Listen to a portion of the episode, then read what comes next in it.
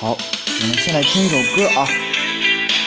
大家现在听到的这首背景音乐呢，是二月九号，也就是昨天新发行成功的一首歌。歌的名称叫《我们是九零后》。好，这首歌呢是由我们文字友情文艺中心发行成功的。欢迎大家进入我的手机电台，我是曲良。今天呢，我要讲的主题是。结缘诗歌春晚，圆梦诗意人生。很高兴看到二零二一年第七届中国诗歌春晚于二月三日成功举办。这是诗歌春晚七届以来首次举办云端诗会。本届的主题是初心使命。活动由中国诗歌研究中心。中国诗歌春晚组委会等主办，这是我从中国新闻网看到的一条新闻。由此呢，我想起了我二零一六年底参与第三届中国诗歌春晚的部分组织工作，以及二零一七年一月十三、十四日参加颁奖典礼和演出的经历。那是我第一次登上国家级台面领奖，在我的人生经历中留下了难以磨灭的印象。在此，也要感谢著名作家我的伯乐贵人王博生老师。彼时呢，我尚在考古单位工作，做着一个安逸而又令人迷茫的岗位。我迫切需要通过一件华丽的大事来证明我自己。回想二零一六年五月初，还是考古资料员的我，谋划着要在考古作图、画图领域深入下一番功夫。可是突然收到一个消息，即将被调离本岗位，我要被安排到一个不起眼的岗位。至今呢，这个岗位名称我都不愿意提起，因为我感觉一说出来，他可能会拉低我。当时我思想转不过来弯儿，这是为什么呀？别人都是往高处走，我却被往低处掉，这到底是为什么呀？这个岗位让我深以为耻。刚上任的初期，一些不知情的领导路过的时候，好奇地问：“哟，小张，你以后就长期在这儿啦？”我讪笑：“哦，哦。”一位老科员看出了我的情绪，他鼓励我说：“在这儿就看你怎么想了。科长的意思不光是让你值班，你还是他的助理，可以做一些更高层次的活儿啊。”当我被迫履新几个月后，我明白过来了，这哪是什么耻辱，这简直是天赐良机啊！每天上半天班，周六日、节假日都休息。大把的业余时间来做自己喜欢的事。当年年底买房，我花费了大量的时间，这也是工作之外所允许的。这要是换成其他那种忙碌不堪的，比如九九六工作制的工作，我哪还有那么多空余时间来办理繁琐的买房事宜呢？所以，事业单位真的是好，尤其是那种没啥事儿的岗位。这也无怪乎很多大学生、研究生挤破脑袋想要考体制内的工作了。但是呢，某些同事的态度还是让我心里憋了一口气。不行，我不服，我不甘平庸，不甘平淡。有的长辈、同事好意劝勉我说：“赶紧学点手艺技术吧，你不是会修电脑吗？”去找个小区开个店儿吧。哎呀，就你现在挣的这点钱，将来够干嘛呀？还不赶紧什么什么什么？有时候一些苦口良药一般的话，听着实在是刺耳。我的心火在愤怒中旺燃，我迫切需要一件华丽的大事来证明我自己。二零一六年十一月的一天，我在网上无意中看到二零一七。第三届中国诗歌春晚的消息，尤其是一看到有一位负责人是王博生老师，正好我与王老师加着好友啊，于是交流了一下。当时距离二零一七年一月十四日还有两个多月的时间，我打算利用业余时间一搏。在线上组织的过程中，我结识了很多优秀的诗人作家，他们强烈的刷新了我的认知。我发现他们不光是诗人作家，而且身兼数职，多重标签，有的是机关单位的领导干部。有的是企业经营管理者，有的是退休后不甘赋闲的高能人士。与优秀的人为伍，真的很自豪，也能学到很多东西，也会自我砥砺。我应该向人家看齐。正所谓“见贤思齐焉，见不贤而内自省也”。两个多月后，令人无限期待的。二零一七年一月十三日到了，我一大早穿上西装，这套西装是专门为参会而买的。踏上了去往北京的火车，望着窗外的朝霞和车水马龙的繁华市区，感觉这个世界如此美好。颁奖典礼晚上七点才举办，我中午十一点多就到了北京西站。问了几个同学朋友，都距离太远，还是我自己家二爷爷离得近，但是他还在上班，得下午下班后才能回来。外面太冷，于是我找了个地方吃饭。吃完饭后四处转悠了转悠。北京，这个告别了六年的地方。六年前的二零一一年六月十六日。我毕业后的次日，就和大学同学一起来到这里，本想碰碰运气找工作，结果感冒了，去了一个通过本校学姐联系的朝阳区某企医院的工作那儿面试，可惜面试过程中因为感冒，我不自觉的大汗淋漓，考官也没问什么问题，他笑着说：“你回去再想想。”我知道，我被 pass 掉了。这该死的感冒啊！回到同学处，待了两天，我就回邯郸了，开始了在邯郸两年，准确的说呢，是二十七个月的生活。这二十七个月里，心有不甘的我，不顾父母的反对，告别了邯郸。来到了石家庄，经过现实的敲打后，跌跌撞撞地进入了考古单位。一月的北京，寒意萧萧，让我不得不躲进地铁站取暖。过了一会儿，二爷爷打电话说：“来吧，鹏鹏，我回来了。”半个多小时以后，来到了二爷的地方。多年不见他，看起来他状态还挺好。亲人相逢，倍觉温暖，无限情谊涌上心头。关心后辈的二爷问我感情的事，我撒谎说和现在的女孩认识两个多月了，其实认识一周而已，毫无感情基础。这也是大年三十分崩离析的原因之一。他心急地说：“啥时候结婚啊？”明年五一行不行？我继续撒谎说行。他也没有问我时隔春晚是怎么回事，看起来他对此漠不关心。不过也没关系，自己的高光时刻是给懂的人看的。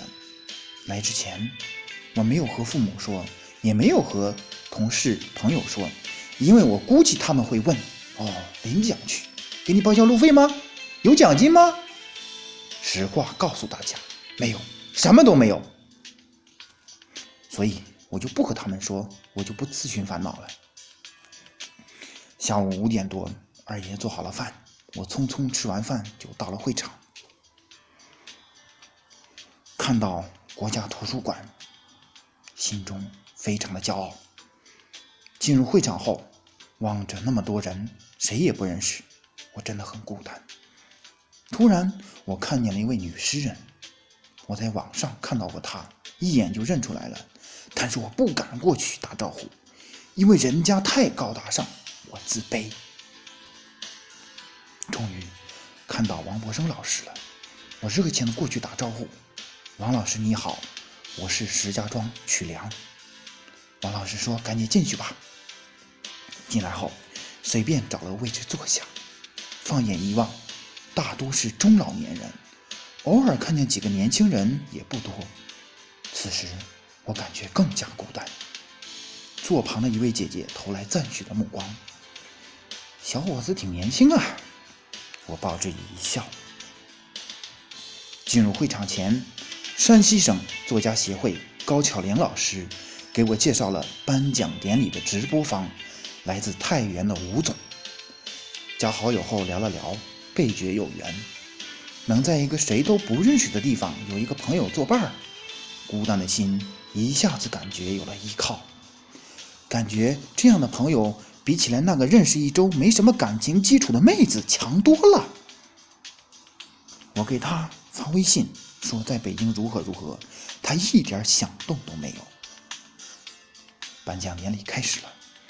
当主持人念到我座位旁边的几个人头衔时，人家的头衔大的能把我吓死。要是事先知道人家这么高大上的头衔，我就找一个不为人知的角落坐下。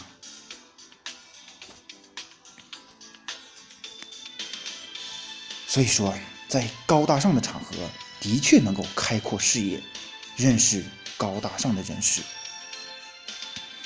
当我听到主持人百合老师念叨：“接下来有请组织奖得主曲良，四川江上台领奖时，我受宠若惊地走上台，在台上顿觉浑身僵硬。我故作镇定地站稳，向观众们鞠躬。这么重要的瞬间，要是能有人帮我照相就好了。虽然现在也有人摄影。”但是照片不定会跑到哪里，估计会后就找不到了。还好太原吴总的直播记录了下来，我回去后把直播视频下载了下来，把我的颁奖视频那一段剪辑了下来，发到了网上。当我第一时间把荣誉证书拍给一位诗人朋友时，他问我有奖金吗？拍给我的表哥后，他也问我有奖金吗？我说没有。我那个诗人朋友说：“哦，是荣誉奖。”我表哥说：“哦，没奖金，那没啥意思。算了，不分享了，何必自寻烦恼？”无论如何，二零一七年的开头给了我一个大大的惊喜。一月十三日参加第三届中国诗歌春晚颁奖典礼，十四日观看演出，十六日拿到买房的钥匙。拿到钥匙的我，高兴的想，自豪的想，骄傲的想，我终于是在省城有房的人了。瞬间感觉踌躇满志。只不过始料不及的是，腊月三十，那个认识十几天的女孩，竟然因为一个微不足道的小矛盾而分崩离析了。这个年过得实在心塞，这事儿办的实在太没水平了。我愤怒，当我是谁呀？竟然用这种恶劣的态度对待我，过分！那些天，心情抑郁的我。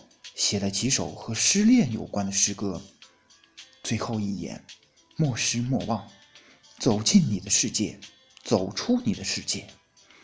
一位非常热心的朗诵老师帮我制作出了播音，我分享给父亲听，结果他会来了一句：“别写那，写那没用。”父亲的话让我更加扫兴，也让我更加的坚信。还是去寻觅同道中人吧，不同道的人，就算至亲，也会把你扫兴致死。由此，我感觉可能自己还不够厉害，需要继续提升自我。只有自己变得优秀了，才能认识门当户对的另一半。在这个物欲横流的社会，人们普遍追逐物质利益，而对于诗歌文学这种精神层面的东西，很多人都嗤之以鼻，报以误解。其实这是一种严重的错误。人是不能缺少精神支撑的，缺少精神支撑的人，在遇到烦恼和困境时，可能会让暴躁、焦虑这些负面情绪所控制。甚至还会将这种负面情绪用来伤害他人，而有精神支撑的人，却能够显得平和宁静。他会从文化艺术作品中汲取精神力量，以平复自我。这一点，在我2015年于农村考古工地时强烈的验证过。2015年3月，我因故被调离行政科。外派到某个农村考古工地，困惑的我找两三个好朋友倾诉，结果还不如不说。不说吧，自己知道就行；一说，他们也攻击我，说你是不是跟领导没混好？你怎么就不珍惜？下去吧，下去好好劳动改造，重新做人。父母也接连不断的批评，说。你咋就不知道过年回来给领导送点礼呀？你是不是没有打扫好办公室卫生？有亲人也劝慰道：“说你不去工地，你去哪儿啊？你在办公室已经没有利用价值了。”他甚至提出了一个更可怕的选择：“要不你还去去年你待过的那个叶城工地吧？”呵呵，倒退回去，让别人笑话我吗？我想怒吼，我迫切想通过一件事证明自己，可惜没有。在二零一五年四月到九月这半年的工地的日子里，业余时间我寄情诗词，我努力的想把自己从对古诗词的热爱扭转到现代诗。半年后我回来了，回来市里以后。我努力的让自己向音乐文学靠拢，因为我明显的意识到，如果还诗歌，还写诗，可能就曲高和寡。通过出作品和做事，二零一七年五月，我加入了中国网络作家协会。二零二零年五月，成为腾讯签约音乐机构。同年六月。获批加入石家庄市作家协会。七月，经河北省文化名人联谊会批准，成立了网络文化专委会，并担任执行主任。近一年来，我们中心制作或发行了大量优秀的原创歌曲，《盛开的白腊梅》《中国高铁中国龙》《长恨情深》《我是军人》《神山奇迹》。情洒英雄山，这些歌曲均有百度百科，以及新近发行的《我们是九零后》在一线、河北挺住、警魂、旧时模样、假象等等等等。这么多年过去了，也许很多人的梦想都变成了做梦想想而已，也许还有的人。走在与梦想背道而驰的路上，也许还有的人压根儿不知道自己的梦想是什么。但是经过现实打磨的我，已经非常清晰、坚定的知道我自己的梦想：我要做一名音乐经纪人，我要树立好曲梁个人 IP。大量的业务实践，良好的自学能力，充分的人脉资源，足以支撑我的梦想。感谢，感谢中国诗歌春晚，给我带来证明自我、突破自我的动力，也感谢那些逆境和现实，让我的内心如此坚定。在本文的末尾，我用清代诗人郑板桥的一首诗用以自勉：咬定青山不放松，立根原在破岩中，千磨万击还坚劲，任尔东西南北风。也祝大家找到梦想，坚持梦想，实现梦想。正如二零二一第七届中国诗歌春晚的主题“初心使命”那样。顺便问一句，你还记得自己的初心和使命吗？